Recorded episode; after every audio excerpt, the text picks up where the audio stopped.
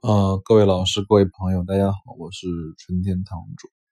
呃，今天我们想分享的一个话题叫做中国拍卖行业中的假拍现象。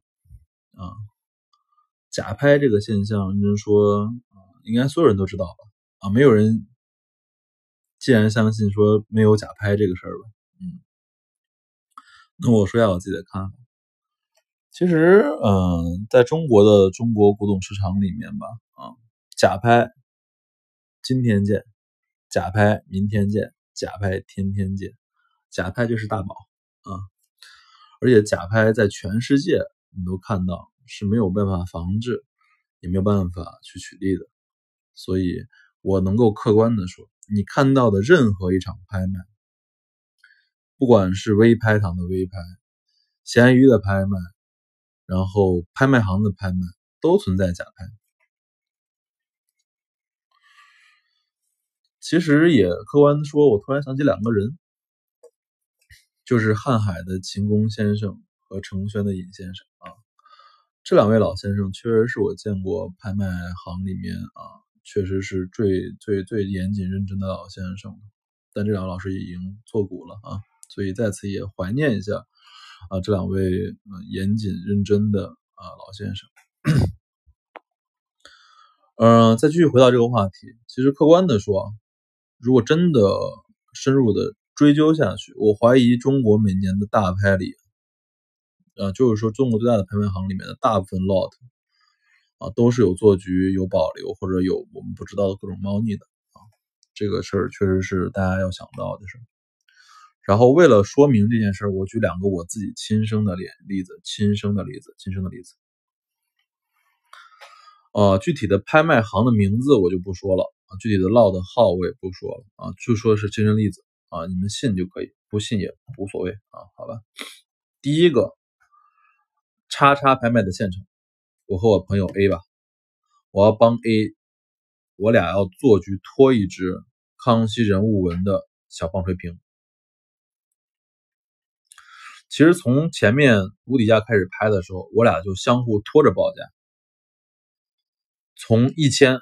喊到一万七千五百块钱，这个一万七千五百块钱就是他扣除佣金后的本钱啊。到了这个价，好，我们就不拖了。最后这东西是两万成交，所以他的利润应该就是在两千左右附近徘徊吧。这件事情就是一个缩影，它每天都发生在各个拍卖行里面。我必须得要说，你天天都能看到，你看到的任何拍卖。都是这么成交的，千万不要相信说真的有无托无底的成交，不存在，不存在。第二啊，也是另外一个拍卖行吧，现场。这个拍卖行呢，其实是杭州的一家啊，杭州的一家，但是我不能说名字了。上面卖的基本上全都是瞎货，瞎货。然后下面做的全是委托人，所有人到了自己东西拍卖的时候。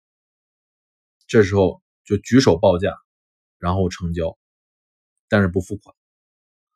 最终这样的结果是什么样的？结果就是形成了一套非常完整成交价格的记录。